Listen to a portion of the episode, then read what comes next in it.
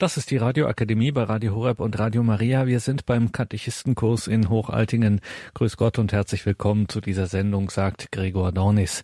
Derzeit sind wir ja beim Katechistenkurs, also beim Kurs für die Ausbildung von Katechisten für die Evangelisation, der zweijährige Kurs in Hochaltingen. Bei diesem Katechistenkurs sind wir gerade in der Lehreinheit Altes Testament mit Schwester Dr. Theresia Mende und da geht es um die Menschheit auf der schiefen Bahn und Gottes Neuanfang mit der Menschheit. Und genau geht es da um das Buch Genesis, also das erste Buch Mose, die Kapitel 4 bis 11 und dann weiter ab dem Kapitel 12 im ersten Mosebuch im Buch Genesis. 4 bis 11 und dann geht es weiter mit dem Kapitel 12. Radioakademie bei Radio Horeb und Radio Maria. Beim Katechistenkurs sind wir im Alten Testament. Schwester Dr. Theresia Mende aus Augsburg. Liebe Teilnehmer und Teilnehmerinnen am Katechistenkurs in Hochaltingen, liebe Hörer an Radio Horeb. Unser heutiges Thema lautet die Menschheit auf der schiefen Bahn Genesis 4 bis 11 und Gottes Neuanfang in Abraham, Genesis 12 bis 13 und Genesis 15. In den beiden letzten Vorträgen haben wir den Sündenfall des Menschen und das Wirken der Macht des Bösen in der Geschichte, aber auch den Sieg Gottes über jene Macht in Jesus Christus betrachtet. Der weitere Verlauf der Urgeschichte Genesis 4 bis 11 lässt erkennen, dass der Mensch, einmal angekränkelt durch die Ursünde, der Versuchung des Teufels immer wieder auf den Leim geht und dessen Auflehnung gegen Gott nachahmt. Die Folge eines solchen Verhaltens ist, dass der Mensch immer tiefer in die Gottesferne, biblisch gesprochen, unter das Strafgericht Gottes gerät. Doch zugleich lässt die Urgeschichte erkennen, dass Gott trotz alledem am Menschen und seiner ursprünglichen schöpfungsgemäßen Bestimmung als Ebenbild und das heißt als Geliebtes gegenüber seiner selbst festhält. Er kann den Menschen nicht fallen lassen, vielmehr ringt er um ihn buchstäblich bis zum letzten Atemzug am Kreuz, weil er ihn liebt. Abraham, der Stammvater Israels, mit dem wir uns im folgenden Vortrag befassen wollen, verkörpert geradezu in persona diese bedingungslose Liebe und Treue Gottes zu seinem gefallenen Geschöpf. Denn indem Gott Abraham herausruft und auf den Weg in eine neue Zukunft schickt, die er selbst ihm eröffnet, gibt er der sündigen Menschheit eine neue Chance. Doch dieser Weg in eine neue, von Gott geschenkte Zukunft ist ein Weg reinen Glaubens. Abraham musste ihn im vollen Vertrauen auf Jahwe gehen, ohne jede Sicherheiten, ohne Garantien und unter permanenten Anfechtungen. Nicht immer hatte sich Abraham stark im Glauben erwiesen. Doch nach Um- und Irrwegen, nach Zweifeln und innerem Aufruhr war er stets neu auf den Weg des Glaubens zurückgekehrt. Deshalb hat die Tradition ihn Vater des Glaubens genannt. Uns Christen heute fällt der Glaube ebenfalls nicht leicht, insbesondere deshalb nicht, weil wir in einer stark säkularisierten und wohlhabenden Gesellschaft leben, wo Glaube oder Gott im öffentlichen Leben kaum noch vorkommen. Deshalb brauchen wir Vorbilder im Glauben wie Abraham, die uns zeigen, wie wir in einer solchen religiösen Wüste den Glauben dennoch leben und bewahren können. Betrachten wir deshalb heute Abraham unter zwei Gesichtspunkten. Zum einen als einen Menschen, in dem sich die Liebe und Treue Gottes zum gefallenen Menschen auf besondere Weise manifestiert und zum anderen als das Vorbild eines starken Glaubens schlechthin. Zunächst jedoch einige notwendige Vorbemerkungen zur Überlieferung der Abrahams-Tradition. Eine Autobiografie Abrahams gibt es nicht. Die biblischen Texte über ihn sind das Ergebnis eines langen Überlieferungsprozesses. Dieser begann mit einer Sammlung mündlich überlieferter Abraham-Legenden, die bis in das Leben des Erzvaters selbst zurückreichen. Man datiert die Ankunft Abrahams in Kanaan um circa 1850 vor Christus. Die Legenden wurden an den Heiligtümern gepflegt und weitergegeben, an denen die Patriarchen maßgebliche Gottesbegegnungen hatten. Eine Verschriftlichung fand erst viele Jahrhunderte später statt, nach der Einführung des Königtums in Israel. David regierte circa 1010 bis 970 vor Christus und Salomo circa 970 bis 931 vor Christus. Grund für die Verschriftlichung der Abrahams Überlieferungen in der Königszeit war der Glaube, dass die Verheißungen an Abraham, Besitz des Landes Kanaan, zahlreiche Nachkommen, jetzt in die Phase ihrer Erfüllung eingetreten sei. Israel besaß das Land Kanaan zu eigen und war ein zahlreiches, starkes Volk geworden. So gewannen die Gestalt Abrahams und die Verheißungen an ihn unter dem Eindruck des Königtums in Israel eine ganz neue Qualität. Sie rückte neu in das Interesse Israels. Doch geschah die Verschriftlichung in Etappen an den jeweiligen Brennpunkten der Geschichte Israels, das heißt also in Zeiten der Krise, entzündete sich jeweils eine neue Reflexion über den Weg Abrahams als Erwählter Gottes und Stammvater Israels unter der Führung Gottes. Denn der Glaubensweg Abrahams unter der Führung Gottes wurde als Modell für den Glaubensweg des ganzen Volkes Israel verstanden, das in der jeweils herrschenden politisch-gesellschaftlichen Situation immer wieder neu angefochten und herausgefordert war. Dabei kommt die Zeitgeschichte immer nur verhüllt zur Sprache, verborgen hinter den vordergründig als Abraham-Geschichten erzählten Ereignissen. Das heißt konkret für unsere Auslegung, wir dürfen die Texte über Abraham nicht als historische Berichte lesen, obgleich natürlich geschichtliche Ereignisse zugrunde liegen. Da die Berichte zu theologischen Lehrerzählungen umgestaltet wurden, müssen wir uns bei den jeweiligen Texten, die wir lesen, immer wieder die Frage stellen, auf welchem aktuellen zeitgeschichtlich politischen Hintergrund ist der Text entstanden? Was wollte der Autor dem Volk Israel am Modell des Urvaters Abraham für seinen eigenen Glaubensweg mit Jahwe in seiner Zeit aufzeigen? Und wir heute dürfen uns die Frage stellen, was will der Text am Modell Abrahams für uns Christen heute über unseren Glaubensweg mit Gott zeigen? Aber um Abraham als Modell bzw. Vorbild des Glaubens in seiner ganzen Tiefe zu erfassen, müssen wir noch etwas beachten. Die Abraham-Erzählungen wurden in enger Verbindung mit der Urgeschichte Genesis 1 bis 11 geschrieben, praktisch als Fortsetzung und Weiterführung der Schöpfungsgeschichte hinein in die Heilsgeschichte Gottes mit der Menschheit. Schauen wir kurz auf die Urgeschichte in Genesis 1 bis 11. In Genesis 1 bis 2 wird die Erschaffung der Welt und des Menschen beschrieben. Es geht dabei nicht um einen naturwissenschaftlichen Bericht. Das konnte nicht in der Intention der biblischen Autoren liegen, da sie Naturwissenschaft in unserem Sinne überhaupt nicht kannten und schlichtweg wussten, dass sie nicht wissen, wie die Welt in diesem Sinne entstanden ist. Die Autoren wollten vielmehr zeigen, was die wesentlichen grundlegenden Faktoren sind, die unsere Welt und unser menschliches Dasein bestimmen.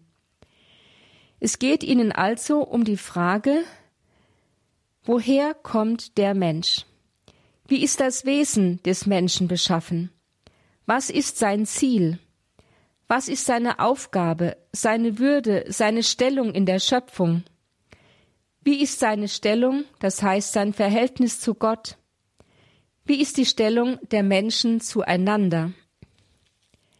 Das sind Fragen, auf die die Naturwissenschaften keine Antwort geben können und auch gar nicht wollen, weil solche Fragen nicht in ihrem Horizont liegen und auch nicht mit ihren Mitteln erforscht werden können.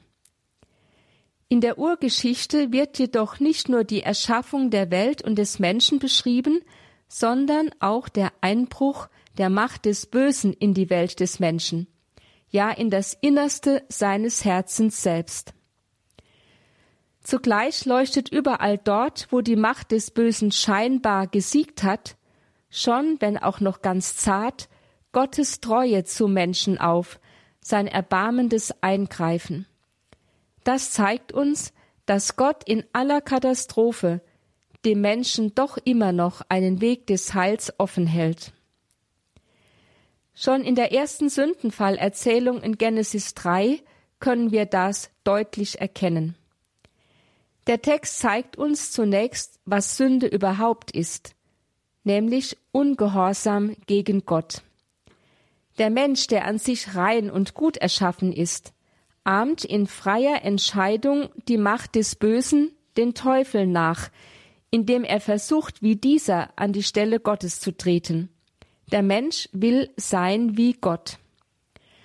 Doch obgleich der Mensch damit die unmittelbare Nähe zu Gott verloren hat und fortan in einer durch die Ursünde gebrochenen Schöpfung leben muss, im Bild gesprochen, aus dem Paradies vertrieben wird. Macht Gott ihm Röcke für seine Blöße und zieht sie ihm an, so Genesis 3, 21. Das heißt, obgleich der Mensch seine Würde als Ebenbild Gottes und Herrscher in der Schöpfung verspielt hat und nun seine ganze Armseligkeit ohne Gott erfahren muss, er erkannte, dass er nackt war, heißt es ja in Genesis 3,7. Trotzdem schenkt Gott ihm seine Würde und seine Herrscherstellung in der Schöpfung gnadenhaft zurück. In der zweiten Sündenfallerzählung der Ermordung Abels durch Kain in Genesis 4 macht der Autor deutlich, dass der einmal gefallene und für die Versuchung durch den Satan seitdem anfällige Mensch nie nur für sich selber sündigt, sondern dass die Sünde immer auch eine soziale Dimension hat, eine Auswirkung auf seine Mitmenschen, die darunter zu leiden haben. Doch auch hier zeigt Gott ein tiefes Erbarmen mit dem Sünder. Er überlässt den Mörder nicht der Blutrache der Mitmenschen. Vielmehr stellt er ihn, obgleich er die Folge seiner Sünde tragen und in Zukunft rast und ruhelos auf der Erde herumirren muss, ausdrücklich unter seinen Schutz. Es heißt in Genesis 5,15 Darauf machte der Herr dem Kain ein Zeichen, damit ihn keiner erschlage, der ihn finde. In der dritten Sündenfallerzählung der Sintflut in Genesis 6 bis 8 wird deutlich, wie das Treiben der Menschen, deren Herz durch die Ursünde gebrochen und verdorben ist, immer weitere Kreise zieht und schließlich zu einem Sündengeflecht wird, das sich über die ganze Menschheit legt, um sie in den Abgrund zu reißen. Zugleich aber wird auf diesem vorläufigen Höhepunkt der Sündigkeit der Menschen erstmals vom Herzen Gottes gesprochen. Es tat seinem Herzen weh, heißt es in Genesis 8,6. Der Gott, wie ihn uns die Heilige Schrift zeigt, ist kein unnahbar ferner, kein unerschütterlicher Gott, wie der Gott der griechischen Philosophie, sondern ein Gott, der sich von der Sünde des Menschen im Innersten seines Wesens treffen und erschüttern lässt, weil er den Menschen liebt. Diese unerschütterliche Liebe macht Gott bereit, um den Menschen zu leiden, was seinen Höhepunkt im Kreuzestod Jesu im Neuen Testament erreicht. Er war Gott gleich, heißt es dort im Philipperbrief Kapitel 2, Vers 6 bis 8. Er war Gott gleich, hielt aber nicht daran fest, wie Gott zu sein, sondern entäußerte sich, wurde wie ein Sklave und den Menschen gleich. Er erniedrigte sich und war gehorsam bis zum Tod, bis zum Tod am Kreuz. So ist es nicht verwunderlich, dass Gott am Tiefpunkt der Menschheit einen Neuanfang setzt, indem er Noach erwählt, ihn durch den Untergang hindurch bewahrt und dann einen Bund mit ihm und seinen Nachkommen schließt. In der vierten Sündenfallerzählung, dem Turmbau zu Babel in Genesis 11, wird gezeigt, wie die Menschheit, obgleich sie nach der Sintflut von Gott die Chance eines Neuanfangs erhalten hatte, sich wieder neu in Sünde verstrickt und schließlich auseinanderbricht. So könnte man am Ende der Urgeschichte denken, jetzt aber ist die Menschheit endgültig am Ende, hoffnungslos verdorben, einfach nicht mehr zu retten. Immer wieder hatte Gott sich ihr nach jedem Sündenfall neu zugewandt, sie mit Barmherzigkeit umgeben und ihr einen Neuanfang ermöglicht. Doch immer wieder hat sie sich von Gott gelöst.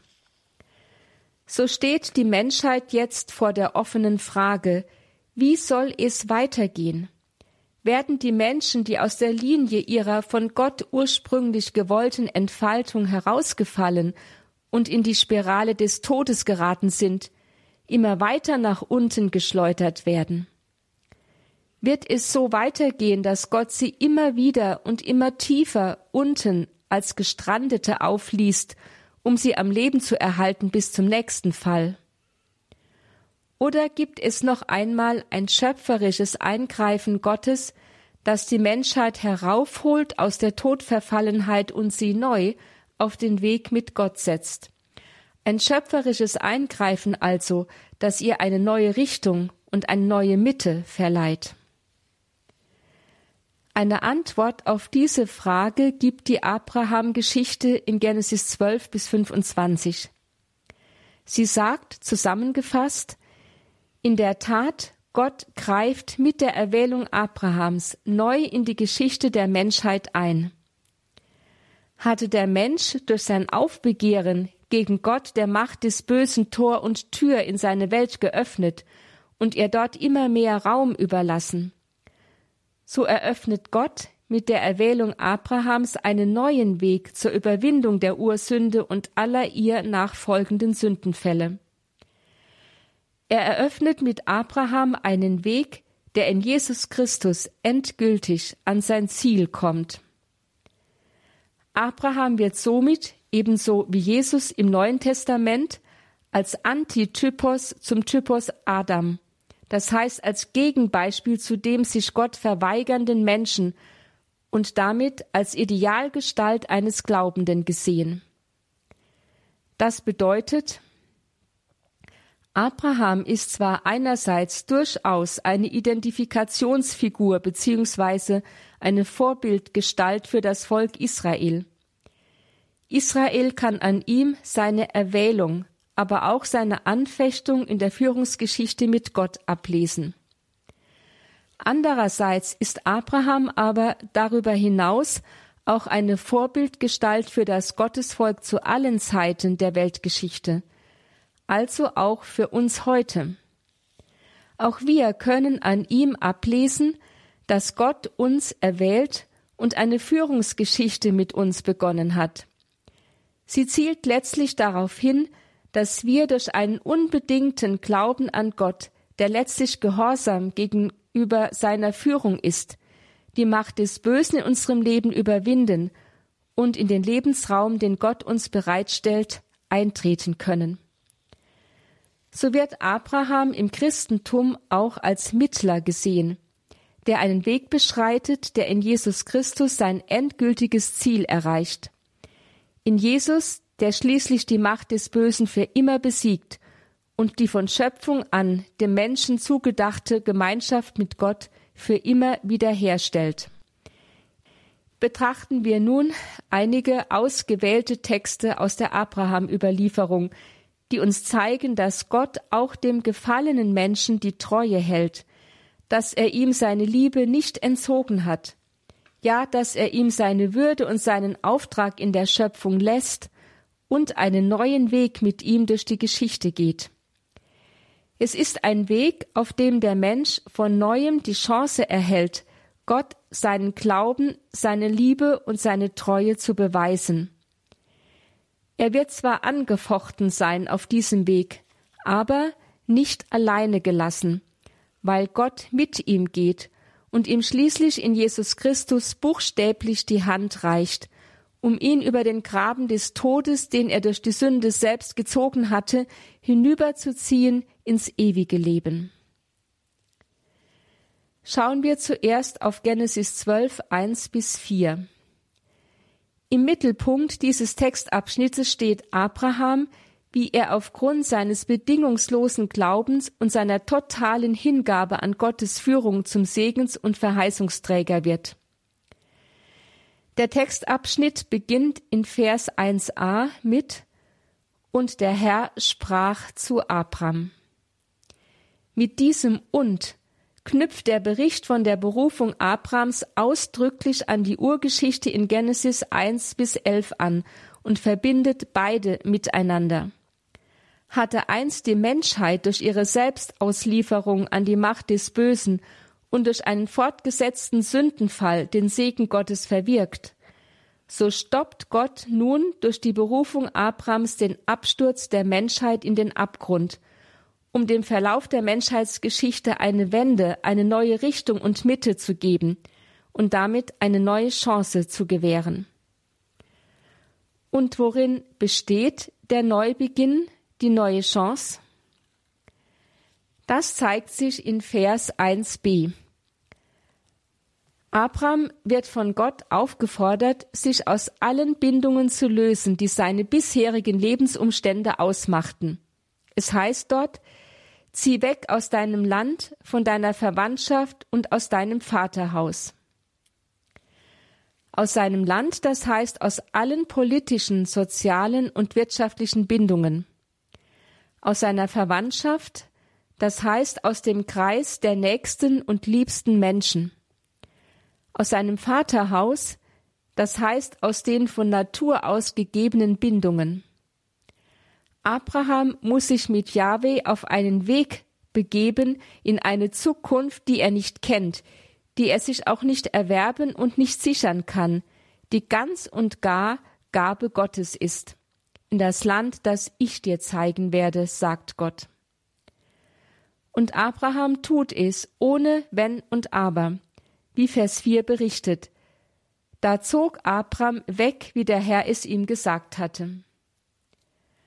Gott verlangt von Abraham ein Hinter sich lassen von allem, was sein Leben ausmacht, und ein totales, bedingungsloses sich einlassen auf den Weg mit Gott in eine von ihm geschenkte Zukunft, über die Abraham aber nicht verfügt. So wird Abraham zum Urtyp des Glaubenden schlechthin, der sich total auf seinen Gott verlässt und allein ihm folgt. Genau das aber war das Problem der Menschheit in der Urgeschichte. Sie hatte Gott den Glaubensgehorsam verweigert, um eigenmächtig nach den Gütern des Lebens auszugreifen und das Leben selbst in die Hand zu nehmen. Doch das Ergebnis war das Gegenteil, die Katastrophe schlechthin. Sich von Gott lösen bedeutet sich vom Schöpfer des Lebens und seinem Segen lösen, der alles im Dasein erhält bedeutet also Unfruchtbarkeit und Tod. Das musste der Mensch bitter erfahren. Indem Abraham aber sich ohne Fragen und Murren auf den Weg mit Gott einlässt, leistet er den Glaubensgehorsam, den der Mensch der Urgeschichte verweigert hatte. Und so wird er nicht nur zum Gegentypos des gefallenen Menschen, sondern auch zum Verheißungsträger für die Wiederherstellung des Segens Gottes über die ganze Schöpfung. Durch dich sollen alle Geschlechter der Erde Segen erlangen. Schauen wir nun auf die Zeit, in der der Text abgefasst wurde und auf die Situation Israels in dieser Zeit. Und fragen wir uns, was will der Autor sein Volk über seinen Glaubensweg mit Yahweh in dieser Zeit lehren?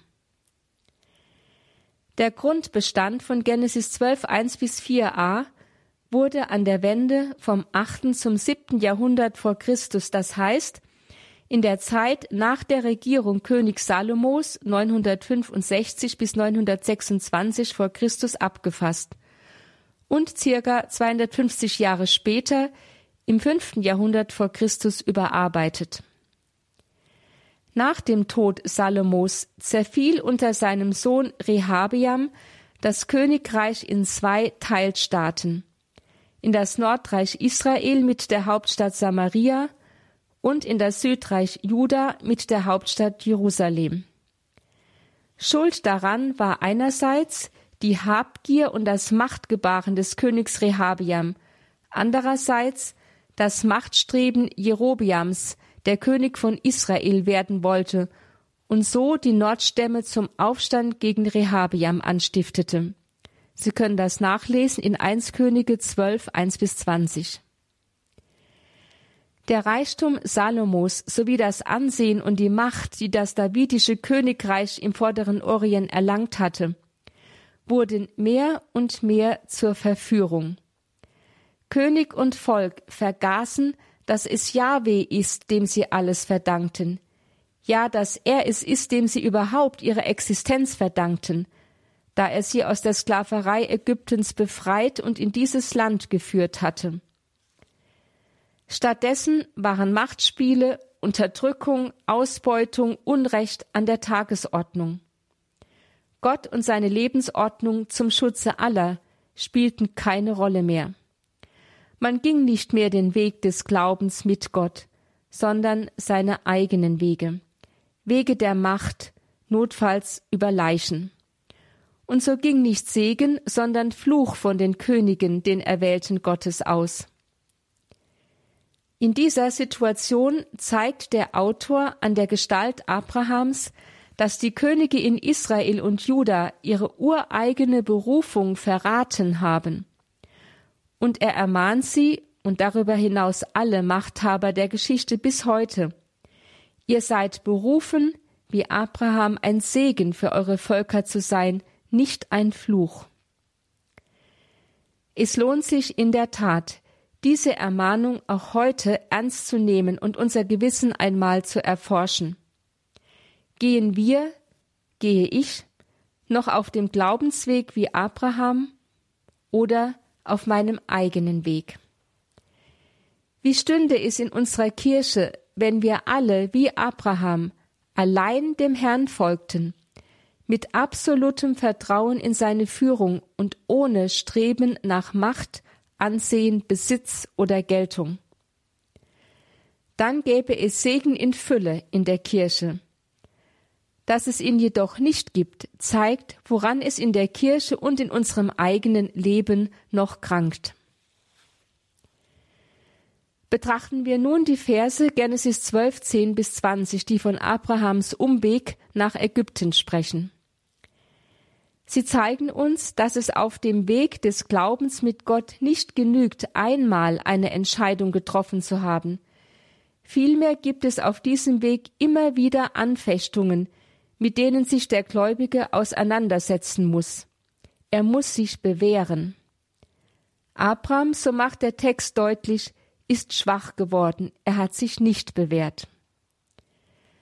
Auf der Bildebene ist es die Zeit einer schweren Hungersnot, die für Abraham zur Anfechtung wird.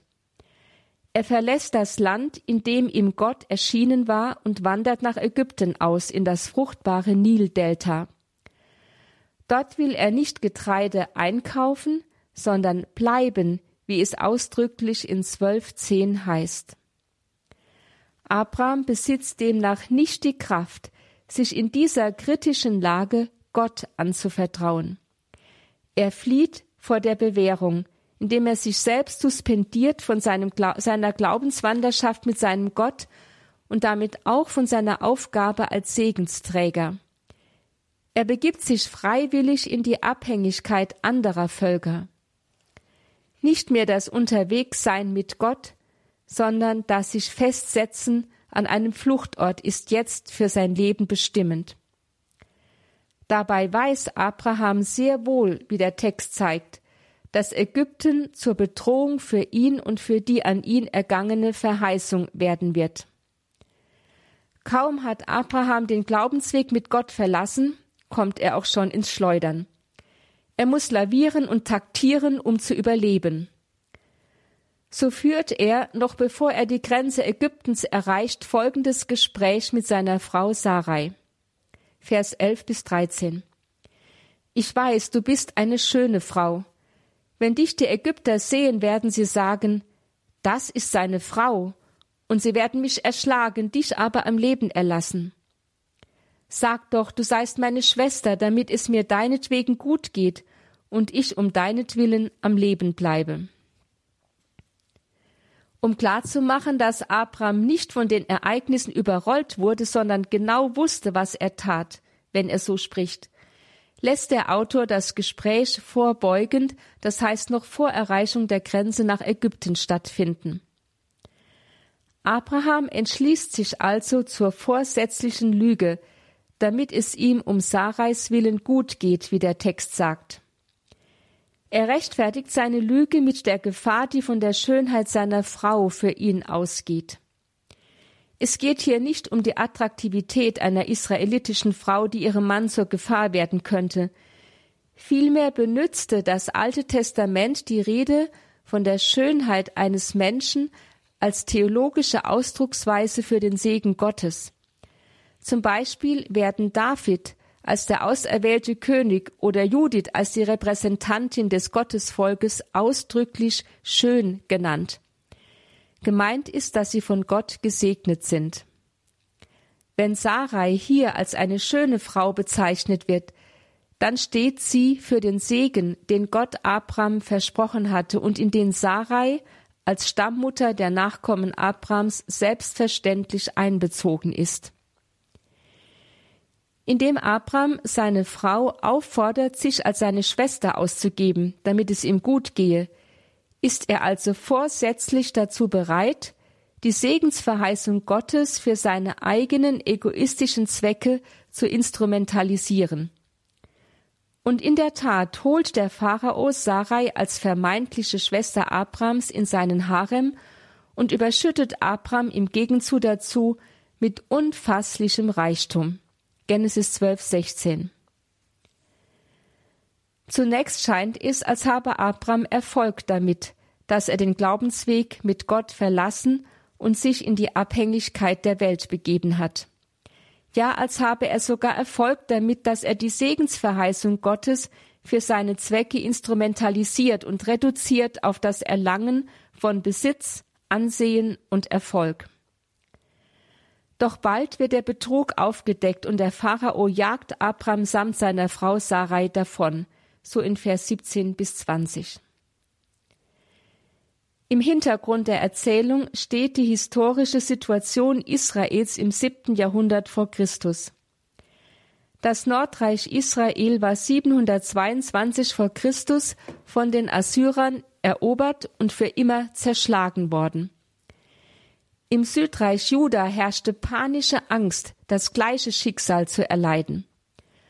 Um in dieser Situation mit Gewinn zu überleben, war der judäische König Manasse, er regierte von 696 bis 642, bereit, einen hohen Preis zu zahlen. Er unterstellte sich freiwillig Assur als Vasall mit dem Versprechen hoher Tributzahlungen. Als Gegengabe beschenkte der König von Assur ihn mit Land, das unter dem König Hiskia einmal an Assur verloren gegangen war. Doch mit dieser Schenkung kamen auch die assyrischen Götzenkulte ins Land, die sich nun mit dem Jahwe-Glauben vermischten. All das brachte Israel an den Rand des Ruins. Sie können es nachlesen in 2 Könige 21, 1 bis 16. In dieser Situation hält der Verfasser den Israeliten seiner Zeit in der Person Abrams einen Spiegel vor Augen. Ihr habt in der Bedrängnis, gemeint ist die Bedrohung durch die Assyrer, den Glaubensweg mit Jahwe verlassen und Schutz bei fremden Herren gesucht, wie einst Abram in Ägypten. Ihr habt euch an die fremden Mächte gebunden und euch von ihnen mit Reichtum und Macht beschenken lassen. Und ihr habt das alles getan, um den Preis des Verrats an eurem Glauben und um den Preis des Verzichts auf die mit ihm verbundenen Segensverheißungen, gleichfalls wie Abraham in Ägypten. Doch nur für kurze Zeit wird ein solcher Verrat an der Berufung gut gehen. Sehr schnell wird sich die Brüchigkeit eines selbstgemachten Glücks offenbaren, wie auch der Pharao bald den Betrug entdeckte und Abraham samt seiner Frau davonjagte. Den Spiegel, den der Verfasser den Israeliten seiner Zeit vor Augen hält, können auch wir uns heute vor Augen halten. Es steht ja eine Anfechtung bzw. Versuchung zur Debatte, die jede Generation in ihrer jeweiligen Geschichte neu zu bestehen hat. Es ist die Versuchung, sich selbst Erfolg, Wohlstand, Ansehen, Macht usw. So zu erkämpfen, um den hohen Preis der Anpassung an ein säkulares Denken einerseits und der Preisgabe des Glaubens als normierende, unser Leben bestimmende und wegweisende Größe andererseits. Mögen all diese erkämpften Güter uns auch vordergründig zufallen. Sehr schnell werden sie uns als Gestrandete zurücklassen, und wir werden erkennen müssen, dass wir falsche, trügerische Wege gegangen sind, die uns nicht wirklich zum Segen wurden. Doch Gott lässt den berufenen Abraham nicht einfach fallen. Er setzt alles daran, um ihn selbst wieder auf den Weg des Glaubens zurückzuführen. So schlägt er den Pharao mit Plagen, damit er erkennt, wer Sarai wirklich ist, bevor es zu spät ist, und er benützt ihn als Sprachrohr, damit er durch seine kritischen Fragen und Vorwürfe die Schuld Abrams zutage fördere. So heißt es in Genesis 12, 17 bis 19, als aber der Herr wegen Sarai, der Frau Abrams, den Pharao und sein Haus mit schweren Plagen schlug, ließ der Pharao Abram rufen und sagte, Was hast du mir da angetan? Warum hast du mir nicht gesagt, dass es deine Frau ist? Warum hast du behauptet, sie sei deine Schwester, so dass ich sie mir zur Frau nahm? Es sind auch in der Geschichte der Kirche oftmals gerade die Gegner der Kirche, die durch ihre kritischen Fragen und Vorwürfe das Versagen einzelner ihrer Glieder vor Augen führen und die so als Sprachrohr Gottes dienen können, damit wir umkehren und neu in unsere ursprüngliche Berufung eintreten können. Schließlich endet die Erzählung vom Aufenthalt Abrams in Ägypten mit der Ironie, dass der Pharao mit seinem Befehl Nimm deine Frau und geh die Aufforderung Gottes an Abram in Vers 1 wieder aufgreift, denn dort sagt Gott, Geh fort aus deinem Land in das Land, das ich dir zeigen werde. Der heidnische Pharao muss Abram daran erinnern, dass er auf dem Glaubensweg mit Gott ist und nicht den Weg dieser Welt gehen soll. Und er schickt ihn als Sprachrohr Gottes wieder auf seinen Weg mit Gott zurück. So kommt durch Gottes Eingreifen die Glaubenswanderschaft Abrahams wieder in Gang. Doch Abraham geht als Gedemütigter weiter. In Genesis 13, 1 bis 4 zeigt der Verfasser sodann, dass Abraham diese Demütigung innerlich angenommen hat und wirklich umgekehrt ist. Er wandert zurück, sagt Vers 3, bis zu dem Ort, an dem zu Anfang sein Zelt gestanden hatte, zwischen Bethel und Ei, bis zu dem Ort, wo er früher den Altar gebaut hatte. Dort rief Abram den Namen Jahwes an. Zeitgeschichtlich steht im Hintergrund dieses Textes das Anliegen einer Reformbewegung, die nach der Regierungszeit des Königs Manasse mit seiner assyrischen Anbiederung versuchte, das Volk zu einer Rückbesinnung auf die Fundamente seines Glaubens zu bewegen. Man nennt sie im exegetischen Sprachgebrauch die deuteronomische Reform. Doch kaum ist Abraham umgekehrt, bahnt sich ein neuer Konflikt an, diesmal ein Konflikt zwischen ihm und seinem Neffen Lot. Dieser Bruderzwist wird für Abraham zu einer erneuten Glaubensprobe. Aber diesmal bewährt sich Abraham. Worin besteht der Konflikt? Abraham und Lot sind beide zu großem Reichtum an Viehherden gelangt. Nun kommt es zum Streit unter den Knechten.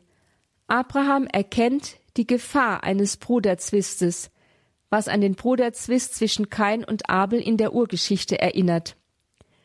Doch anders als Kain bemüht sich Abraham um eine friedliche Beilegung des Konfliktes mit seinem Neffen. Zwischen mir und dir soll es keinen Streit geben, wir sind doch Brüder, sagt er in 13.8. Und er schlägt Lot eine Trennung vor.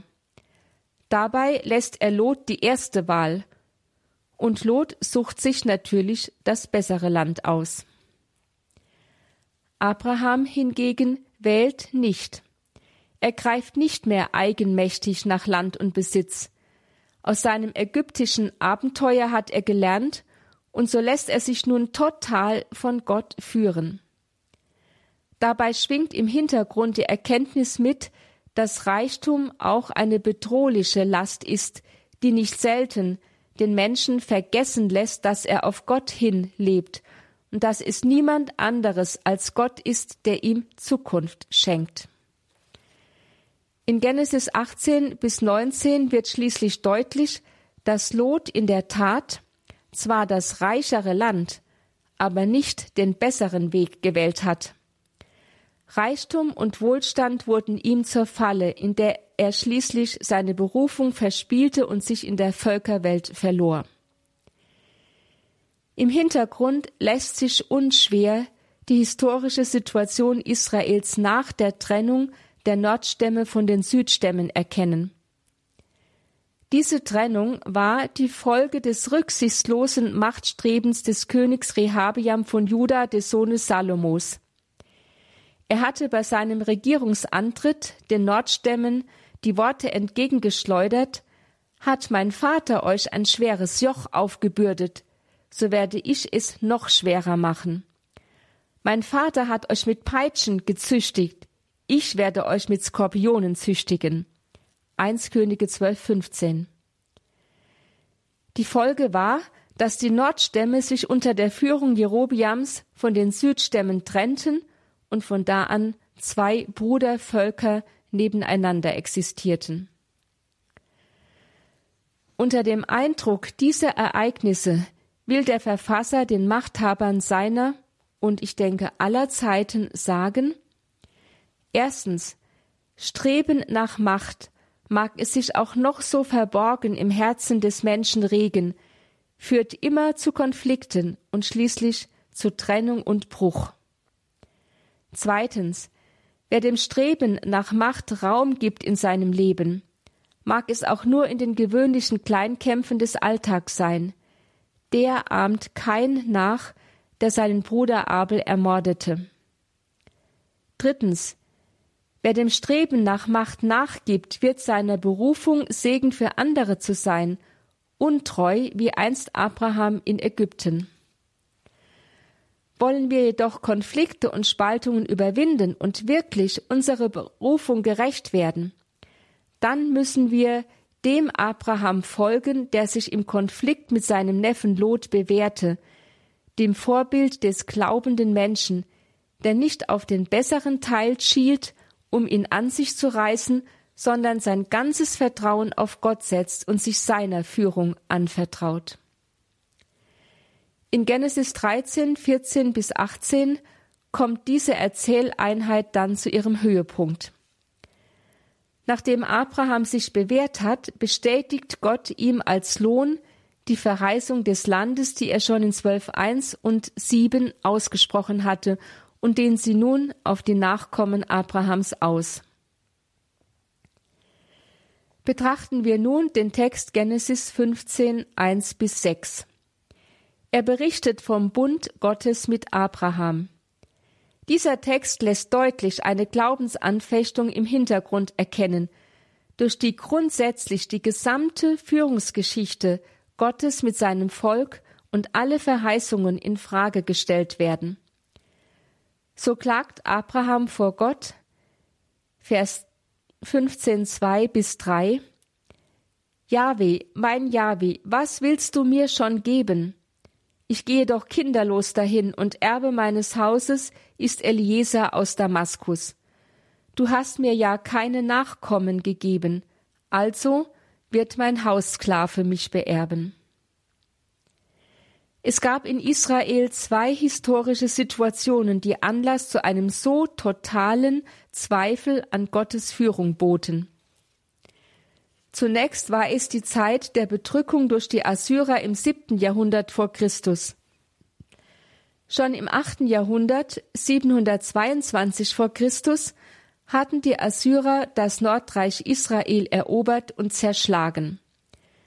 Der König wurde abgesetzt, die Bevölkerung deportiert. Das Gebiet wurde assyrische Provinz. Einige Jahrzehnte später musste auch das Südreich Juda befürchten, von diesem mächtigen Volk überrannt und vernichtet zu werden. Es gab politische Kreise im Land, die nicht mehr daran glaubten, dass das davidische Königtum und das Südreich Juda dem Ansturm Assurs noch standhalten und fortbestehen würden.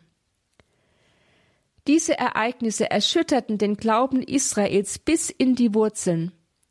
Auch wenn man wusste, dass man die Situation selbst verschuldet hatte, so stellte sich doch die Frage, hat Gott nun sein auserwähltes Volk für immer verworfen? Hat er seine Erwählung zurückgezogen? Sind seine Verheißungen, dass Israel ein großes und segensreiches Volk im Land der Verheißung werde, aufgehoben für alle Zeiten? Wird Assur nun das Erbe Israels antreten? All diese Fragen, diese Glaubensnot spiegelt sich in den Worten Abrahams wider. Ich sehe keine Zukunft. Die Verheißung, die du Gott mir gegeben hast, hat sich nicht erfüllt. Ich bin alt, das heißt am Ende. Mein Erbe wird ein fremdes Volk aus dem Norden sein. Hast du, Gott, denn deine Führungsgeschichte beendet, dich zurückgezogen, mich allein gelassen? Kennen wir solche Fragen in Bezug auf unser Leben nicht auch? Noch brennender wurden diese Zweifel an Gottes Führung dann in der hellenistischen Epoche seit der Eroberung des Nahen Ostens durch Alexander den Großen im vierten Jahrhundert vor Christus. Die neue Herrschaft der Griechen, die mit einem völlig säkularen Denken einherging, entfaltete eine unglaublich starke, faszinierende Kraft. Die fortschrittlichen Kreise in Israel konnten sich diesem Sog kaum entziehen. Wirtschaftlicher Erfolg und die Möglichkeit gesellschaftlichen Aufstiegs verführten sie zur Kollaboration mit den neuen Herren, und so spaltete sich das Volk in angepasste und in Gottestreue. Die angepassten Fortschrittlichen gerieten mehr und mehr in die Gefahr, sich nicht nur an die hellenistische Kultur anzugleichen, sondern schließlich auch in ihr aufzugehen. Die Frommen hingegen, die am Glauben festhielten, gerieten mehr und mehr in die Defensive. Ihre Zweifel, ob Gott wirklich da ist, ob er sie wirklich führt und ob er ihre Treue mit der Erfüllung seiner Verheißungen belohnt, all das spiegelt sich in der Klage Abrahams wider, dem Gott kurz zuvor doch versprochen hatte, Fürchte dich nicht, ich bin dein Schild, dein Schutz, dein Lohn wird sehr groß sein. 15.1 Wirklich werden sich die Frommen im vierten Jahrhundert vor Christus gefragt haben. Ist denn nicht das Gegenteil der Fall? Sind wir nicht die Dummen, weil wir Gott treu geblieben sind, die Benachteiligten, die leer ausgehen? Diese verunsicherten Gottestreuen, sie brauchten unbedingt einen tröstlichen, autoritativen Zuspruch von Seiten Gottes, der sie ermutigte, durchzuhalten. Diese Ermutigung erfolgt in Vers 5. Es heißt dort, Gott führte Abraham hinaus und sprach, Sieh doch zum Himmel auf und zähl die Sterne, wenn du sie zählen kannst. So zahlreich werden deine Nachkommen sein. Interessant ist, dass Gott die schwierige Lage der Frommen nicht mit einem Schlag beseitigt und die Welt für sie in ein Paradies verwandelt. Die Lage bleibt zunächst unverändert. Aber Gott kommt in die schwierige Lage hinein, spricht die Zweifelnden an, führt sie, deren Herz in der Not gefangen ist, hinaus in die Weite und richtet ihren Blick über die gegenwärtige Misere hinaus auf die Zukunft hin. Dort wird sich die Verheißung der zahllosen Nachkommen erfüllen. Damit macht der Autor deutlich, Gott ermutigt und gibt Kraft zum Durchhalten. Aber er tritt nicht als Zauberer auf, der alle Probleme wegbläst. Er dispensiert nicht vom Glauben und von der Bereitschaft, in das Dunkel des Glaubens hineinzugehen. Am Beispiel Abrahams in Genesis 15 macht die Bibel uns etwas ganz Wesentliches über den Glauben deutlich. Erstens, es ist nicht immer leicht, den Glauben in schwierigen Zeiten zu bewahren. Manchmal wird er ganz schön auf die Probe gestellt, und wir sind in der Gefahr zu resignieren. Zweitens, Gott lässt aber nicht zu, dass wir über unsere Kräfte versucht werden. Er weiß, wann der Zeitpunkt gekommen ist, selbst einzugreifen, zu uns zu sprechen, uns zu ermutigen und seine Verheißungen zu bekräftigen. Drittens. Gott wird die Glaubensnot des Menschen nicht dadurch beseitigen, dass er die Umstände schlagartig ändert. Vielmehr verlangt er auch jetzt von uns den Glauben an ihn und seine Treue. Viertens. Ein reifer Glaube bezieht seine Festigkeit allein aus der Ausrichtung auf Gott und seine Verheißungen, unabhängig von der jeweiligen Weltlage oder der persönlichen Situation. Fünftens. Ein reifer Glaube lässt sich deshalb auch nicht durch die vordergründigen Erfolge einer säkularen Daseinshaltung beirren. Er ist bereit, auch im Dunkel des Nichtverstehens an Gott festzuhalten. Ein solcher Glaube also, der nicht rechnet und berechnet, der nicht klügelt, sondern sich ausschließlich festmacht in Gott, unabhängig von jeder geschichtlichen oder persönlichen Situation. Ein solcher Glaube ist Gerechtigkeit. Das heißt ein aufrechtes Stehen vor Gott, wie es in Vers 6 heißt, Abraham glaubte dem Herrn, und der Herrn rechnete es ihm als Gerechtigkeit an.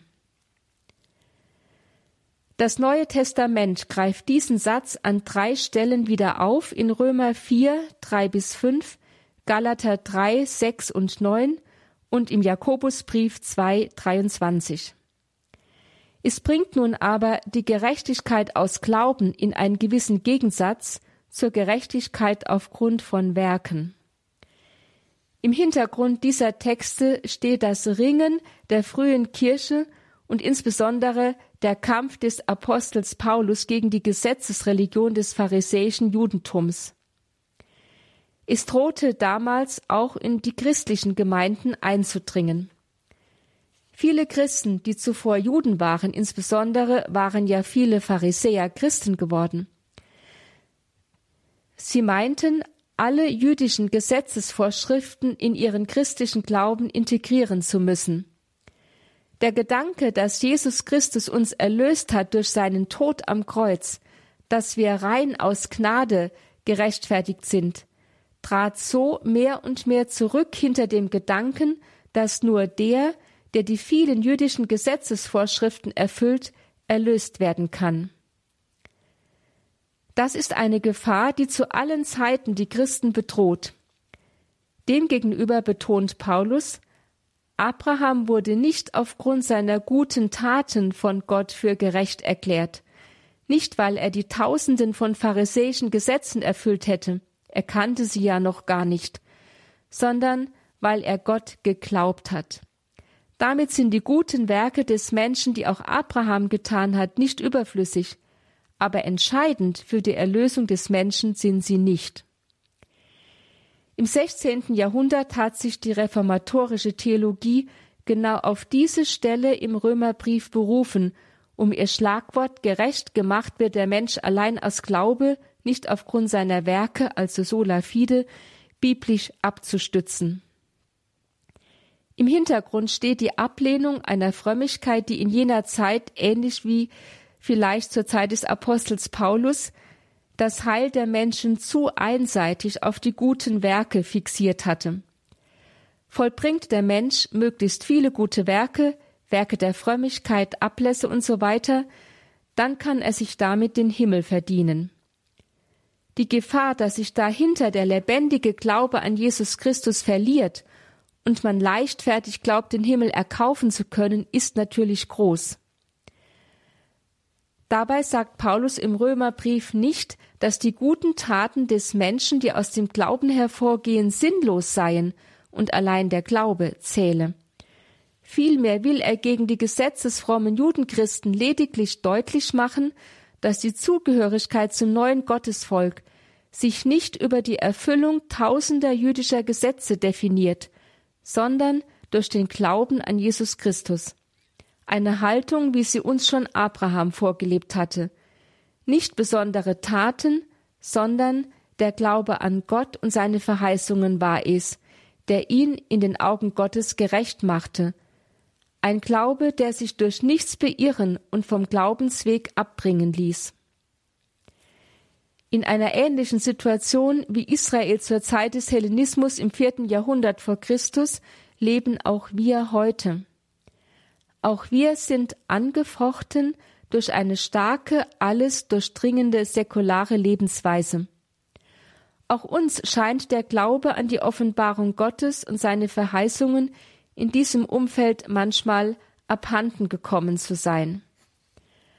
Auch wir würden Gott gerne zuweilen die Frage stellen, ist es denn wirklich wahr, dass wir einen Weg mit dir gehen, oder ist alles Täuschung?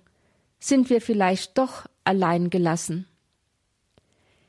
In dieser Situation will uns der Verfasser der Abraham-Erzählung ermutigen, nicht aufzugeben, sondern gegen alle Widerstände an Gott zu glauben, wie Paulus später im zweiten Korintherbrief sagen wird, als Glaubende gehen wir unseren Weg, nicht als Schauende. 2 Korinther 5, 7. Das war Schwester Dr. Theresia Mende aus Augsburg mit der Lehreinheit Altes Testament beim Katechistenkurs für die Evangelisation im Haus St. Ulrich in Hochaltingen. Und auch davon gibt es wie immer eine CD beim Radio Horeb CD-Dienst beziehungsweise auf horeb.org morgen im Laufe des Tages dann auch online abrufbar horeb.org. Alles Gute und Gottes Segen wünscht ihr Gregor Dornis.